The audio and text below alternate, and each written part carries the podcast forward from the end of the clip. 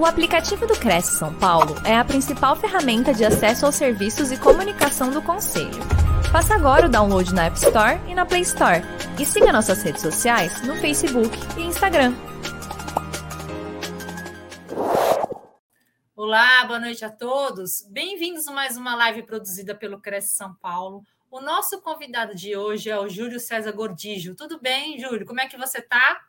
Tudo bem, Cristiane? Muito obrigado aí pela oportunidade, obrigado pelo convite. O seu convite da TV Cresce é um prazer estar aqui com você. Nós que agradecemos sua participação, Júlio. Seja bem-vindo à nossa TV. Eu vou apresentar o seu currículo aos nossos internautas. O Júlio é empresário especialista em TI, com mais de 20 anos de experiência, é apaixonado por backup e recuperação de dados e domina o uso dessa ferramenta para garantir o processo de forma eficaz e segura. É responsável por mais de 100 clientes e está sempre atento às últimas tendências e às tecnologias do setor, proporcionando proteção e segurança às suas informações. E o tema de hoje é, logicamente, que não poderia ser outro, né? Prevenção de dados, DLP. Seja bem-vindo, boa palestra. Júlio, no final retomo com você para os comentários, né? E eu tirar algumas dúvidas é, sobre a sua apresentação. Muito obrigada, viu? Seja bem-vindo. Eu que agradeço, Cristiane. Vamos lá, vamos falar de prevenção e perda de dados. Vamos lá, é, deixa eu compartilhar aqui. Então vamos lá. É, boa noite a todos. Meu nome é Júlio, eu sou da Rever Tecnologia e vamos falar um pouquinho de prevenção de perda de dados. Será que sua empresa realmente ela está segura? Será que sua empresa está preparada aí em caso de algum desastre ou incidente? É isso que a gente vai falar um pouquinho aqui hoje. Primeiro, vamos ao que é dados, né? É, hoje o dado ele pode ser tanto um e-mail, né, que hoje é uma informação importante, desde o seu departamento comercial, departamento financeiro, não deixa de ser um dado importante você trafegar e-mails, né? Então, é importante que você tenha um backup de um e-mail, por exemplo, dependendo, dependendo do, do segmento da sua empresa, é muito interessante. E aí, é só para dar um exemplo, né? Vamos seguindo aqui. Temos hoje pacote Office, Word, Excel, temos PDFs, dependendo do segmento da sua empresa, também temos fotos, temos vídeos. Para quem trabalha com engenharia aí, às vezes programas de AutoCAD, né? Um CorelDRAW, Photoshop e, por fim, um banco de dados. É claro que é só um resumo, existem milhares de arquivos hoje, cada empresa tem a sua particularidade, mas isso é o mais comum, vamos dizer assim, né? Então, isso são dados, é isso que a gente trabalha aí diariamente, aí, dependendo do segmento da sua empresa. E como é que se perde dado hoje? Você pode perder dado através de uma falha humana, você está lá trabalhando e de repente você pode escolher um arquivo sem querer, você pode, às vezes, estar editando uma planilha ou excluir alguma coisa. Então, a, a parte mais comum é a falha humana. Depois, pode ser por um HD danificado, às vezes você está trabalhando no seu computador, né? E o computador, ele por trabalhar aí, hoje em dia, muita gente trabalha até 8 horas por dia aí no computador. Tem computador que às vezes nem desliga, né? A pessoa deixa ligado lá direto. Então, ele é um, um computador, ele é físico, né? Ele tem eletrônico. Então, o HD dele, uma hora, ele vai é, acabar, acabar, vai terminar essa, essa garantia dele de te dar um bom desempenho, vai dar um defeito, e você tem que estar preparado para isso também. Uma pane elétrica, se tiver uma pane elétrica, você pode perder dados, furto, inundação, um arquivo corrompido, né? Você trabalhando não só uma queda de energia, mas também se você estiver trabalhando e travar o seu computador, você também pode perder dados. Uma sabotagem, né? Às vezes um, um até um colaborador aí é, mal intencionado, né? Ou dependendo da, da, empresa, pode ter uma sabotagem, e às vezes um, uma pessoa pode ser mandada embora, e se ele tiver acesso às informações que não lhe é devida, né? Ele também pode roubar informações. Depois temos incêndio, e por fim aqui, arquivos corrompidos por vírus, né? Então vamos começar a partir daqui hoje a nossa apresentação. Primeiro, falando de ransomware, né? Que, que significa ransomware? Ransom vem de resgate, né? Que seria, no caso, resgate de sequestro dos dados. E depois o ware, que vem de malware, ou seja, um software malicioso, um vírus. E como é que se pega um ransomware hoje? Ele pode vir em anexo de e-mail, ele pode ter um website infectado, que às vezes você navega, não conhece, pode infectar sua máquina. Phishing, que são aqueles e-mails falsos. Temos aquela engenharia social, para quem não conhece, às vezes o criminoso liga na empresa se passando por alguém de algum suporte técnico, dizendo que vai fazer alguma manutenção, e às vezes aquela empresa está tão habituada a passar acesso pro, até para um terceiro de TI, né? E acaba passando lá, né? Se não tiver um, um, um critério, né? Vamos dizer assim, aquela conscientização, né? Do colaborador, ele pode, sem querer, passar essa informação. Inclusive, até alguns casos de, de conta bancária, né? Às vezes o, o cliente recebe, fala que recebeu uma ligação do banco, precisa fazer uma atualização, só que tudo por telefone, não é por e-mail. Então, isso já é uma engenharia social. E vulnerabilidade de software, ou seja, se o seu, so, seu software não estiver atualizado, seja o seu navegador, o seu sistema operacional, também é uma porta aí para ransomware. E pegando uma matéria aqui recente, olha que interessante, essa matéria é do dia 6 de abril, tem esse ransomware aqui que chama Rorschach, né? E para você ter uma ideia, ele chegou a criptografar 220 mil arquivos em apenas 4 minutos e 30 segundos.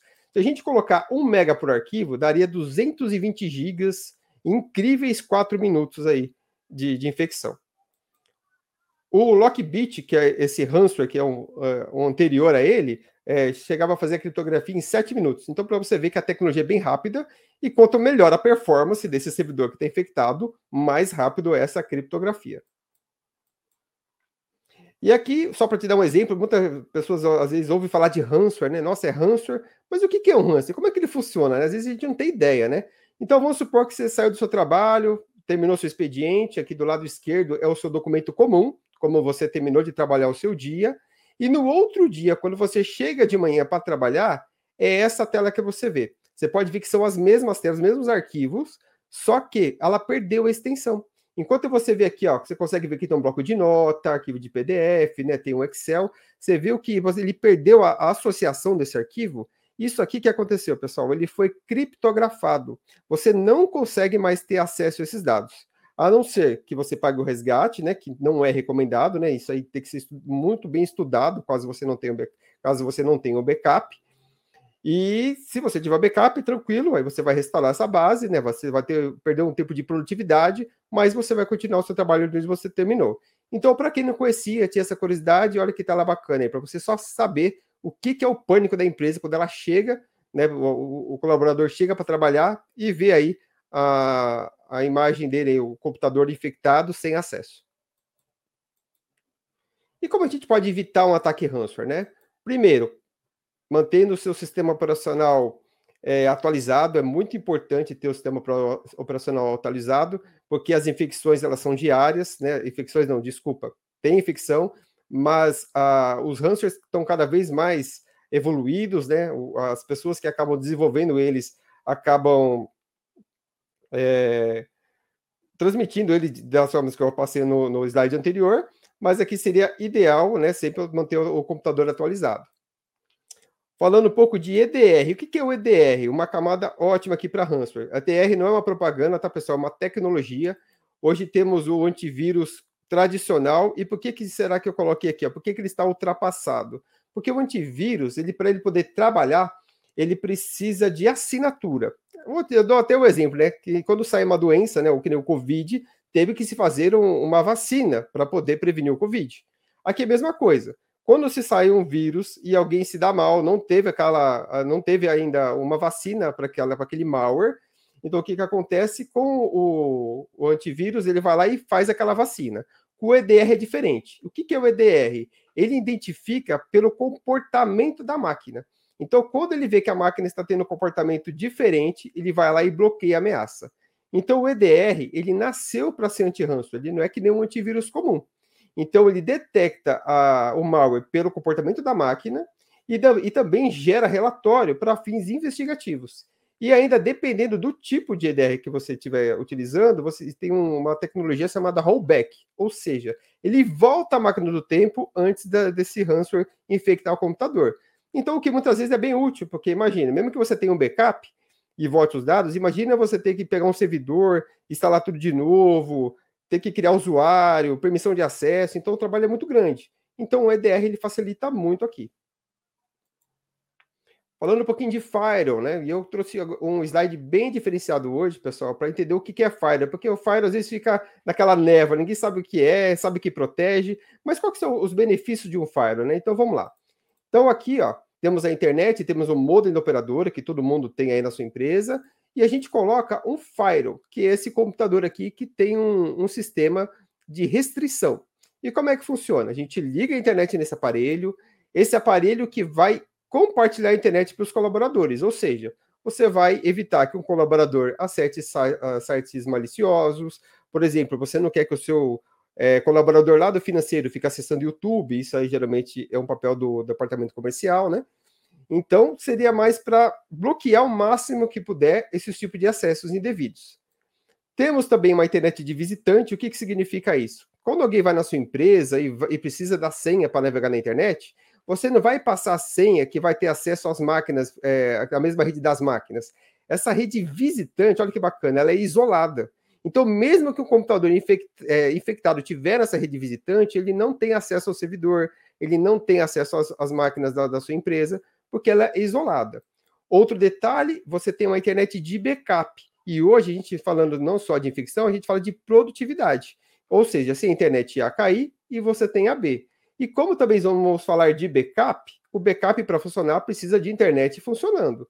E se cair a internet principal, você vai ter a outra internet que vai continuar as suas operações. Também temos VPN, que eu vou falar no slide a seguir. E aqui, outro benefício do Fire, você tem um relatório do, do que está sendo navegado, trafegado aí na internet.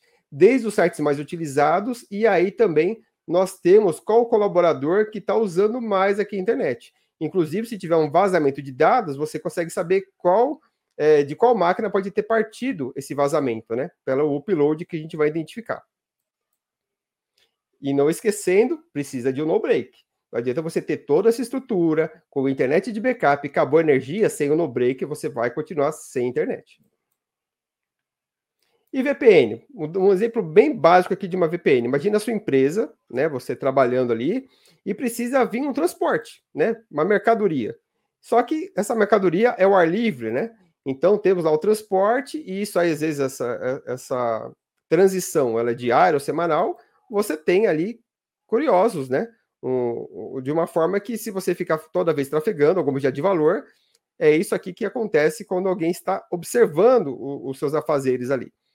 E, e, o que é VPN? VPN é um, é um firewall que eu mostrei agora para vocês, e ele tem no, no, seu, no seu estabelecimento e também ou no home office, ou ainda você vai ter na numa filial. E quando você trafega os dados pela VPN, o que acontece? Esse dado, esse dado ele é trânsito é criptografado, ou seja, o hacker não tem acesso, o provedor de internet não tem acesso. Inclusive, tem até um texto bem bacana. Quando você usa a VPN, a sua atividade online não é visível para o seu provedor de internet ou por outras fontes, mas sim pela própria VPN. Bem bacana isso daqui. Agora vamos falar de algumas empresas famosas que foram infectadas por ransomware. TV Record, Banco de Brasília, JBS, que acabou pagando aí ó, 11 milhões em resgate. Temos a Honda, Embraer e a Prudential do Brasil. E se você perguntar, mas o que, que essas empresas tinham em comum, né? Além de serem famosas, né? A pergunta é simples, pessoal. Se fosse perguntar para elas antes do ataque, vocês têm backup? A, a resposta seria sim, nós temos backup. Mas será que esse backup está funcionando? Será que existia uma regra sólida? É isso que a gente vai falar agora. Olha que bacana. Primeiro, backup. O que alguns acham que é? Olha que legal esses slides. Cópia simples, né? É só dar um Ctrl C, Ctrl V, estou seguro, estou com backup. E geralmente essa cópia, às vezes, o pessoal salva no destino, no HD externo, no pendrive ou até no próprio PC. E o que realmente é um backup? ele tem que ser automatizado, ou seja, ele não precisa de intervenção humana, ele é automático. Ele tem que ter relatório do que foi copiado. Ele tem que ter documento guardado por meses ou até por anos, dependendo do segmento da sua empresa. Tem que ter recuperação imediata em caso de desastre e incidente, ou seja, ele tem que estar pronto para você restaurar o dado quando você precisar. Tem que ter um monitoramento contínuo. Os arquivos são guardados e replicados fora da empresa e não no pendrive. E quando eu falo falar da empresa, eu quero dizer na nuvem. Esse é o melhor local hoje para você ter os seus dados. Eu vou explicar por que mais para frente. Isso também quer dizer que você vai ter a reputação da imagem da sua empresa, né? Porque já imagina, você perdeu um dado, um cliente seu ficou sabendo que você perdeu a informação, como é que fica a reputação da sua empresa? E a continuidade de negócio, é que está lá no final.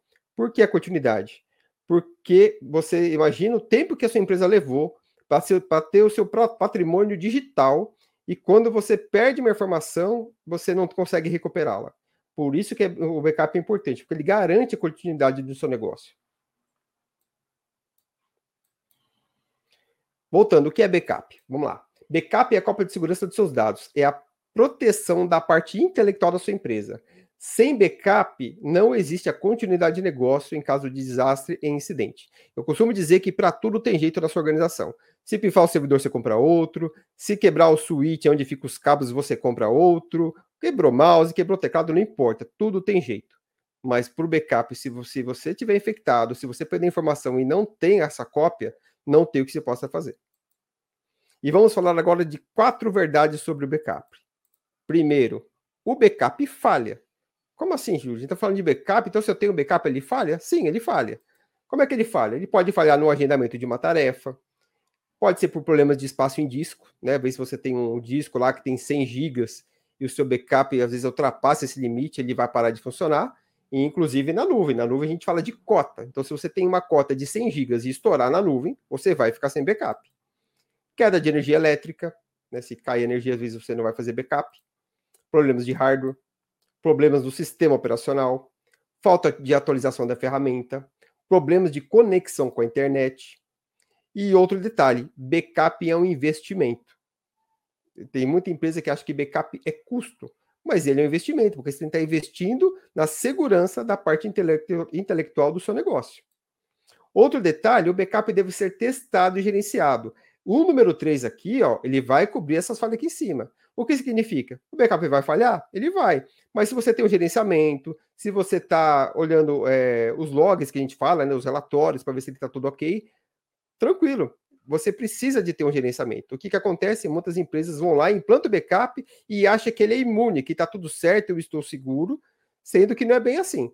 Implantou, tem que seguir, tem que ter a manutenção. Eu costumo falar que nem o veículo de um carro, né? Você está lá dirigindo, você precisa levar o carro no mecânico, tem que pôr gasolina, ele não é perfeito. O backup é a mesma coisa. Ele vai funcionar super bem, desde que tenha uma gestão. E sua estratégia muitas vezes é complexa e requer um estudo antes de aplicá-la na empresa. Vou falar sobre isso também. Porque, na verdade, o pessoal acha que é só configurar o backup, copia e colhe em algum lugar e está tudo certo. Dependendo do segmento da empresa, tem, tem que se fazer um estudo o que, que precisa copiar, qual que é o tamanho dessa base, quanto, quantas vezes vai fazer esse backup ao dia, é uma vez, é duas vezes, é três vezes, quanto tempo ele vai ser guardado, né? Então, se você tem um processo de backup que foi implantado muito rápido, será que está sendo seguido as melhores normas de backup? Porque você acha que aquelas empresas é, que a gente citou agora há pouco, essas empresas famosas, algumas vezes perdem dados aí. Será que estava realmente alguém por trás verificando essas tarefas, ver se elas estavam trabalhando corretamente? Isso é importante, viu, pessoal? É, ficar esperto nessa, nessa estratégia que foi plantada. Backup manual, vamos lá. Então, eu tenho um backup, é, vamos, vamos nem falar de empresa, hein? vamos pular essa parte. Eu tenho aqui um, um HD, eu copio e colo ele em outro disco. Olha só, que bacana. Então, eu tenho um backup? Sim, em termos, você tem um backup. Mas será que é suficiente? Vamos lá. Quando você copia e cola e você trabalha com essas informações, se você trabalha sozinho ou no escritório, né? Você sabe o que você copiou, às vezes o que você deletou. Mas quando a gente fala de uma empresa que precisa de dados, né, guardado e monitorado, quando você copia e cola sem usar um programa profissional para isso, qual que é o problema? Você não sabe quantos arquivos novos foram inseridos nesse backup, você não sabe quantos arquivos foram modificados, ou movidos e até excluídos. Um relatório, é claro que o relatório iria dar esses arquivos, aqui é só um resumo, tá? Então, aqui, por exemplo, eu sei a hora que começou esse backup, a hora que ele terminou, qual o servidor que ele está instalado. Então, perceba que tem que ter um detalhe dessas atividades. Eu preciso dessas informações para saber se o backup está rodando. E eu costumo dizer também, né? Backup, você tem dois cenários: a empresa que tem backup e a empresa que acha que tem backup. E geralmente as que acham que tem backup que acaba perdendo os dados. E vamos para uma regra de ouro, a regra mundial do backup. Se vocês colocarem em pesquisar a regra 321, o que seria isso? Significa que para sua empresa estar segura hoje, você precisa de ter três cópias em duas mídias diferentes e uma fora da empresa. Essa é a regra de ouro do backup. Então, o que, que significa? Que você pode ter, assim, a sua cópia local, mas eu vou dar uma, um, uma sobressalva sobre isso, né? Porque você precisa ter o backup local de uma forma estratégica junto com a nuvem. Eu vou falar no slide logo a seguir. Vamos lá. Backup. Quem tem um, não tem nenhum. Essa é a frase que eu gosto. Por quê? Pane elétrica. Então você tem lá o HD espetado no servidor. Você acha que está seguro. Olha só o perigo. Se tiver uma pane elétrica, o seu backup não vai junto, porque está espetado aqui.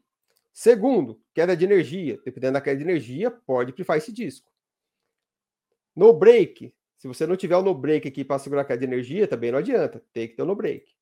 Incêndio, furto, vírus, ataque hacker e falha humana. Mas por que falha humana? Por quê? Ah, fala, ah, Júlia, mas eu pego meu HD e eu levo para fora da empresa. Ah, bacana. Então você pega o HD e leva para fora da empresa. Mas tem dia que você vai esquecer de fazer isso, correto? Tem dia que não vai dar tempo. Segundo, será que esse disco está criptografado? Ele foi preparado para você poder levar ele com segurança? Porque se ele não tiver criptografado e tiver um furto, furto já é igual vazamento de dados. E vazamento de dados pode levar a um processo jurídico ou até a perda de reputação da sua empresa. Por isso que é importante ter esse backup criptografado também. Só que essa criptografia é a do bem, né? É a que você faz, não é aquela lá que a gente falou em cima do ransomware, que é feito por hackers. Aqui é um exemplo. Quando você usa uma criptografia, você protege o dispositivo. Se ele cair em mãos erradas, ele, o, o assaltante, o criminoso, não vai ter acesso. E quando a gente fala em backup em nuvem, bem pouca gente sabe que na própria nuvem esse, esse, esses dados também vai criptografado. Tem gente que pensa assim, ah, mas eu mandei meu, meus dados para a nuvem, mas minhas informações são confidenciais, eu não quero que, a, que o data center tenha acesso a essas informações. Mas não, um, um backup sério, no data center sério, nem os, os dados que estão lá, nem a, o próprio data center consegue enxergar o que tem lá. Você precisa da sua chave e é só você que tem acesso. Aí outro detalhe, seu data center é de verdade, por que, que eu coloquei isso aqui? Ó? Você tem a sua empresa e você diz que faz backup em nuvem, tá lá, um data center. Isso aqui é um data center de verdade, você faz da nuvem. E eu, como consultor, que eu geralmente pego? Quando eu vou fazer uma consultoria e a empresa fala que tem um backup em nuvem data center, quando eu vou pegar lá as informações, não é no data center que estão tá os dados. Às vezes é num, num escritório de, de uma empresa de TI, ou às vezes é numa casa do dono que ele faz backup pela internet e joga lá. Então, não é um backup que tem dados acumulativos, não tem toda a segurança.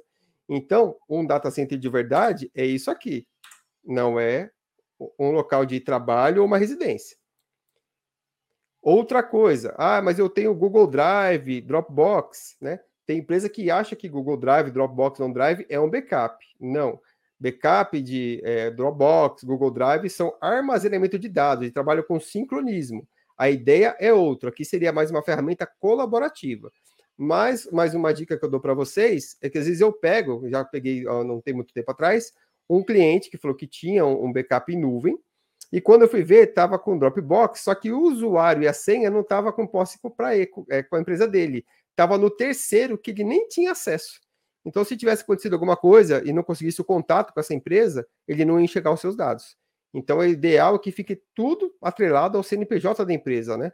Porque aí você não tem esse risco de estar tá com informações né, sendo vazadas, no caso, a, a, todos os dados dele estavam com uma empresa de, de um terceiro que nem a, a empresa sabia. Então, isso é interessante saber também. Data center, isso é que é um data center de verdade. Ó. Esses são os certificados. Por que essa quantidade de certificado? Primeiro, porque o data center ele também não está imune a falhas, né? Mas a, a redundância aqui é tão grande, mas tão grande, que você ter uma ideia, de link de internet, tem data center que tem uns 20 links, né? Que é para não parar de jeito nenhum. E olha que, que interessante aqui, ó. Os clientes que dependem de um data center nível 3, que a gente chama de Tier 3, ele só pode parar 1,6 horas de inatividade ao ano. Ou seja, do, de 365 dias, rodando 24 horas, ele só tem só pode ter inatividade em uma hora e, se, e seis. Olha só, 1,6. Para você ter uma ideia. Olha só que interessante isso daqui. Então, se você precisar de seu dado, o seu data center tem que estar tá, é, apto para você poder fazer a restauração. Outro detalhe é que tem um sistema aqui chamado gel redundante, ou seja, Se o data center A queimar, você vai ter os dados no, no data center 2. Por exemplo, se queimou de São Paulo, você tem Hortolândia, queimou Hortolândia, tem Sumaré. Então, só para você ter uma ideia, ele, ele é replicado, né? Aqui, ó, só para ter uma ideia, eu não estou fazendo propaganda de data center, você não sabe qual data center eu estou dizendo, eu estou falando da tecnologia, tá? E esse Uptime Institute é, é a empresa que dá essa certificação para os data centers do Brasil e do mundo. Então, se você quer saber se o seu data center está nessa lista, é só colocar o nome e ele vai te dizer se ele está certificado ou não. Conscientização dos colaboradores. O que, que, seria isso? Você não quer que o colaborador compartilhe senha, né? Vai, sair de férias, ou ele não vai vir trabalhar, aí compartilha a senha com o colaborador aí do lado. Qual que é o problema, né? Às vezes aquele usuário não tem acesso a uma determinada pasta e compartilha a senha para um, compartilha para outro, compartilha e-mail. Então, tem que ter a conscientização dos colaboradores. Segundo, às vezes aquele colaborador recebe lá o, o e-mail falso do Bradesco, mas ele nem tem conta no Bradesco, o que, que ele faz? Ele clica lá no link. Então, por isso que tem que ter a conscientização também. E a engenharia social, que eu comentei agora há pouco, né? Tem que instruir o colaborador a a qualquer tipo de ligação para ele realmente ver se aquela ligação é autêntica, né? É, e qualquer coisa é do banco, então vou ligar para o meu gerente, ver se essa, se essa ligação realmente é, é verdadeira. Outro detalhe, então imagina aqui que você está dentro da sua organização e na sua organização você tem as pastas onde cada colaborador trabalha. Então vamos lá, a gente sabe que o colaborador A pode acessar tudo, uns não pode acessar nada, é somente leitura, né? Mas se às vezes sai um colaborador, entra outro colaborador na, no, no computador é, que estava sendo utilizado né, anteriormente. O que, que acontece? Ele pode ter acesso indevido aqui numa pasta de diretoria, ele pode ter acesso aqui a passar faturamento, no financeiro, e detalhe, se você não tem USB protegido nas máquinas, o que, que vai acontecer? Esse dado ele pode ser vazado. Então é muito importante que tenha gestão das políticas. Será que as políticas da sua empresa real, estão realmente é, preparadas para ter acesso somente a quem lhe é devido? Isso é muito importante. E o vazamento de dados também ocorre quando você é, demite um ex-funcionário, ele tinha algum acesso externo, só que às vezes o TI nem fica sabendo que aquele colaborador foi mandado embora. E qual é o problema? Ele às vezes continua acessando a empresa sem ter aquele acesso. Olha só aí o perigo. Então, é importante sempre ter essa comunicação com a equipe de TI e também que cada funcionário né, tenha um acordo de confidencialidade, né, para que ele não possa divulgar os dados da empresa quando ele sair, né, quando ele for demitido aí, para não ter problema de vazamento também. Software pirata. Agora, por que, que tem a ver software pirata com vazamento de dados? Vou explicar. Geralmente aparece uma ativação, seja do Windows, seja uma ativação do Office, e você precisa ter a chave, você precisa adquirir ela com a Microsoft. O que, que acontece? Tem empresa que usa o chamado ativador. O que, que é o ativador? Você é, desabilita o antivírus e você coloca esses aplicativos. Ó. E o que, que acontece? Ele vai ativar o Windows e ativar o Office. Ele vai funcionar lá. Qual que é o problema disso? Olha só. Quando você usa um ativador, para poder fazer o Windows ou o Office funcionar sem ter a licença original, esse ativador, como ele é feito por um hacker, ele chega a modificar 67 mil linhas no Windows, só de usar esse ativador. Isso incluindo chaves, incluindo aí os, os registros do, do, computador. Então, essa é a primeira coisa que acontece quando você usa o ativador. Detalhe, ele também coloca um, uma agenda lá no agendador de tarefas, né, uma tarefa no agendador, onde às vezes pode infectar algum malware, né, colocar um malware, e ainda ele libera é, entradas do firewall do Windows, né, ele vai acabar liberando acessos. E essa ativação dura só três meses. Depois de três meses, vai, o que acontece? Vai lá e ativa tudo de novo. Qual que é a conclusão disso? Quando você usa o ativador, além de ele destruir todo o sistema operacional, você perde desempenho da máquina e perde segurança. E a única maneira de voltar a máquina exatamente como estava é formatando e apagando tudo de novo. Então, aqui é uma, uma dica de ouro também. Se você tem software que, que fica aparecendo, essa mensagem, você fica ativando, é uma porta para ransomware tremenda, porque é através dessas portas que são liberadas é que também vem o ataque. E agora, algumas dicas. Vamos para algumas dicas aqui que eu acho importante, que nem todo mundo tem um servidor, né? E às vezes acha interessante aí ter uma segurança no seu laptop. Imagina, né? Você tem um laptop, imagine todos esses arquivos aí na tela, e até para você localizar algum documento aqui é complicado, né? De você, isso que está área de trabalho. Imagina como é tá os documentos dessa estação. O que, que eu recomendo para ajudar? Uma ideia bem legal. Cria uma pasta dados. Isso pode ser para servidor ou desktop. E aí você coloca tudo organizado. Olha que legal. Administração, atendimento, call center. Tá vendo que legal?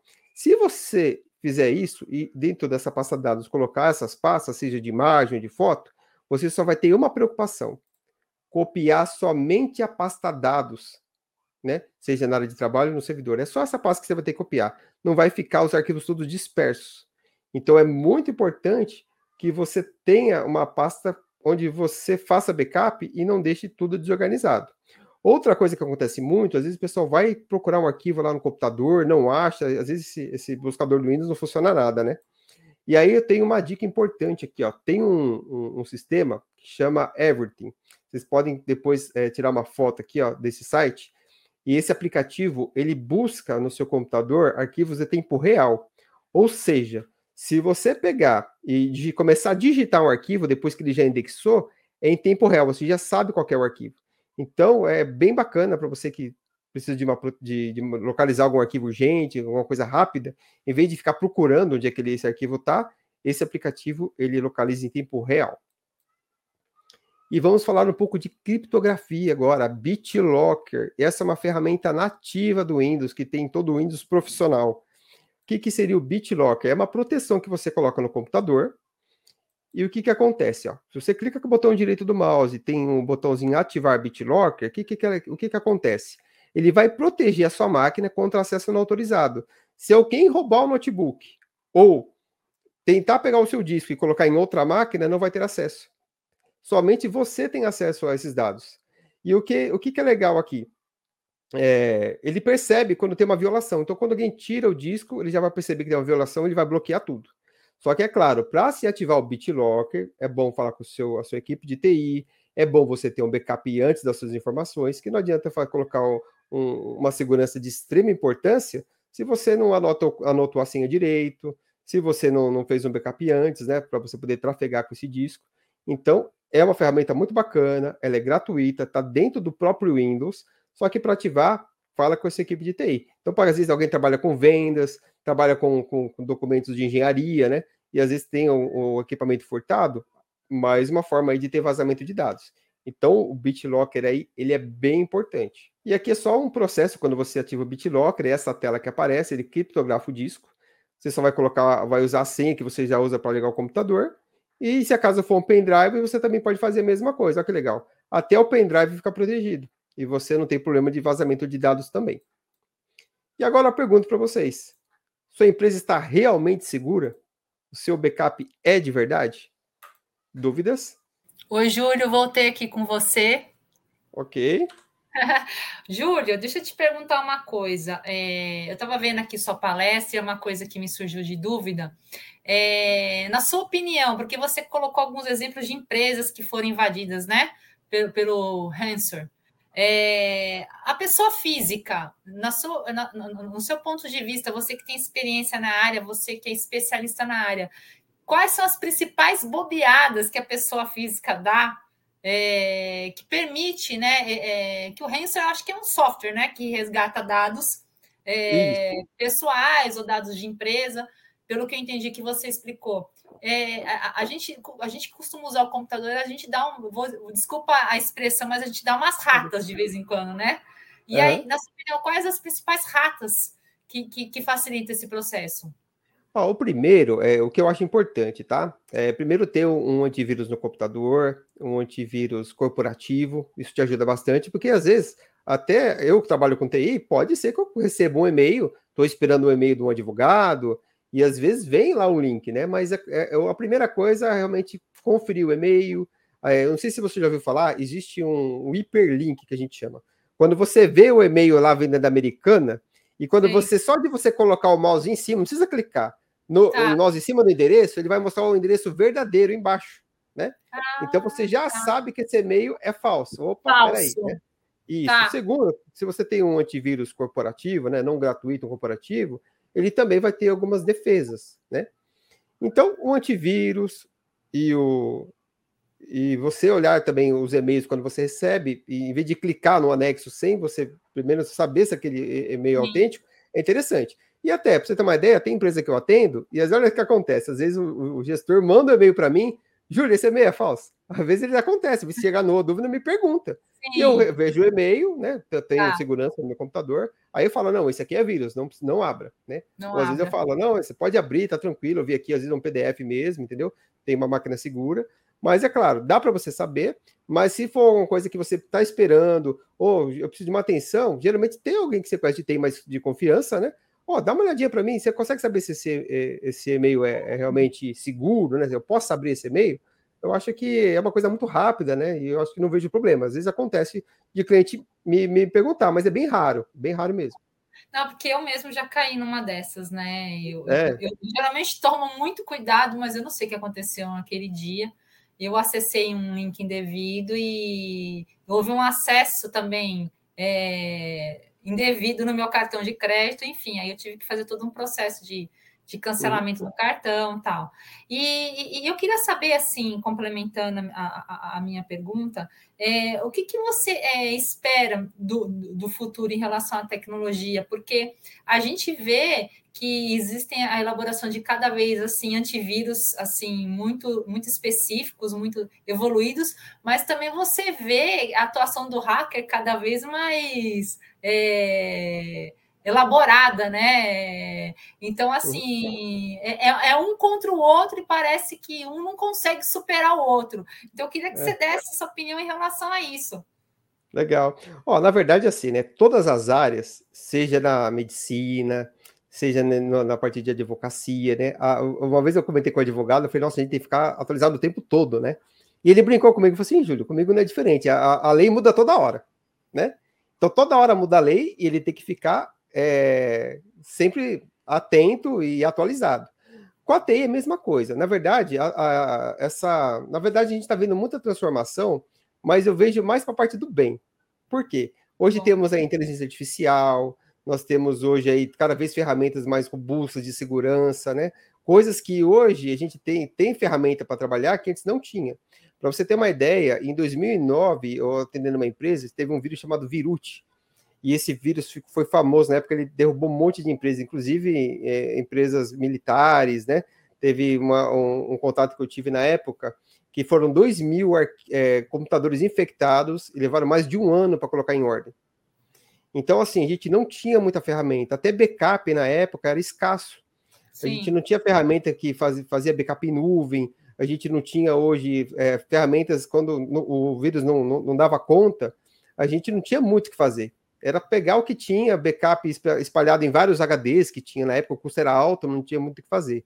Então, eu sou bem otimista com o futuro, porque por mais que os hackers tenham é, mais tecnologias para prejudicar alguém, ao mesmo tempo, para aquele, é, aquele profissional de TI estar tá atualizado, eu tenho certeza que ele não vai faltar ferramenta para ele poder trabalhar tranquilo. Que ótimo, obrigada. Obrigada pela sua participação, Júlio, foi muito boa, adorei a palestra. É, eu, eu sou um pouco leiga, um pouco, não, sou bastante leiga em TI, mas é sempre bom aprender e, e tal. É, absorvendo essas informações, porque elas são hoje essenciais, né? A, a tecnologia, ela, sem ela, a gente não estaria fazendo o que a gente está fazendo agora, né? Exato. Essa live, cada um no seu espaço, é, ela proporcionou bastante assim informação na, na, época da pandemia e agora pós pandemia ela também está tá proporcionando desculpa o erro e é isso Júlio muito obrigada de verdade eu que agradeço. Você vê, né? Antes a, a gente não tinha nem quase internet para buscar algumas coisas, né? Não. E hoje a gente tem uma conexão enorme, né? Hoje, hoje eu participo de uma comunidade com vários técnicos, então um ajuda o outro, né? Já você pegou esse problema, então assim, hoje temos uma comunidade que se ajuda, né? E naquela não. época não tinha muito o que fazer, era só o Google, o Google não era tão bom quanto é hoje, então Sim. a gente tinha dificuldade, né? Mas hoje está bem mais grande... tranquilo. Teve uma grande evolução de maneira geral, né? Todo mundo evoluiu, todo mundo foi correr atrás da informação e do prejuízo, né? A gente teve uma escala de evolução bem grande. E Sim. espero que Que continue assim, né? Ah, com certeza. Aqui é só para melhor, se Deus quiser. Obrigada. Obrigada. Até mais. Até mais. Tchau, tchau. Obrigado. Tchau.